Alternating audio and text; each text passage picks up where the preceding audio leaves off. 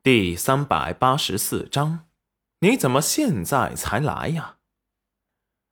看着戚云染他们又在自己的眼皮子底下逃跑了，朱田血红色的眼神发狠，手中的能量聚集，形成一个偌大的圆球，用力的打入了下陷的地面，想要把戚云染他们炸出来，却突然听到的全是最先掉下去他手下的惨叫声。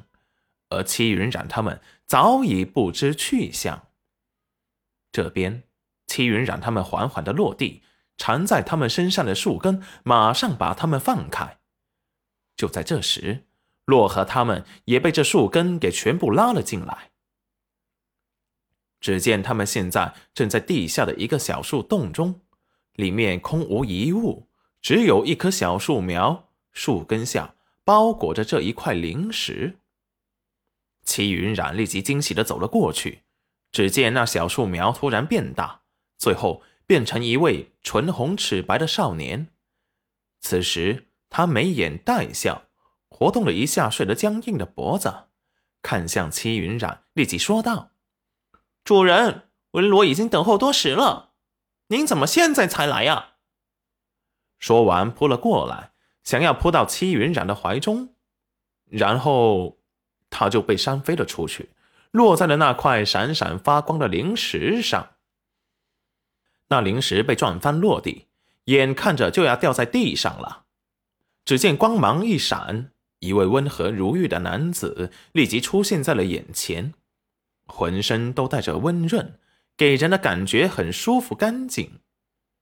他就是七云染的灵泉空间青云。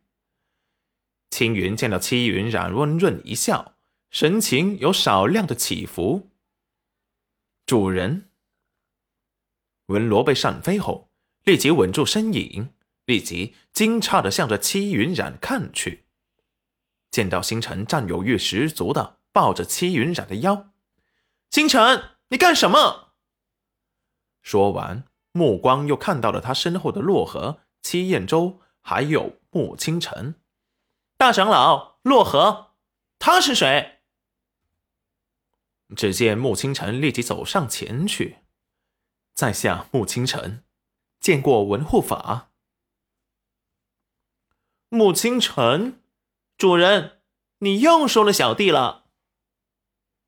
胡说什么？他是寻乌城城主之子，救过洛河，对我们有恩情。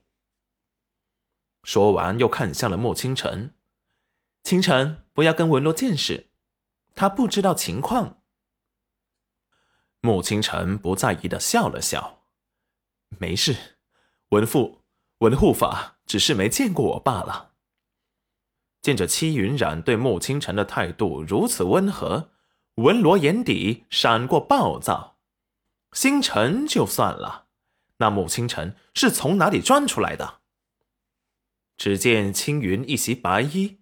温润的脸上带着笑意，大长老，你终于带着主人回来了。嗯，老夫来迟了，害各位久等了。齐彦舟有些惭愧，对于星辰和洛河、文罗，他可以理直气壮的不理他们，可是对于青云，对于一个心思纯净透明、没有半点私心的美玉。他生不出任何事情。大长老说笑了，辛苦了。齐彦舟立即感动的热泪盈眶。他找到云展丫头多不容易，费了多大的劲，只有他自己知道。从没有想过让谁感谢他，他都以为是师傅为徒儿该做的事，没想到青云竟然一脸真诚的感谢他。有青云这句话，师傅啊就不觉得辛苦。这时对青云可是真切的疼爱了，都自称师傅了。青云温和一笑，真真是个品节高贵的人，心如琉璃，性情温润如水，一身气息干净的不染半分世俗，眼里只有七云染一个。要是她是冉丫头，绝对不选星辰那个煞神做相公。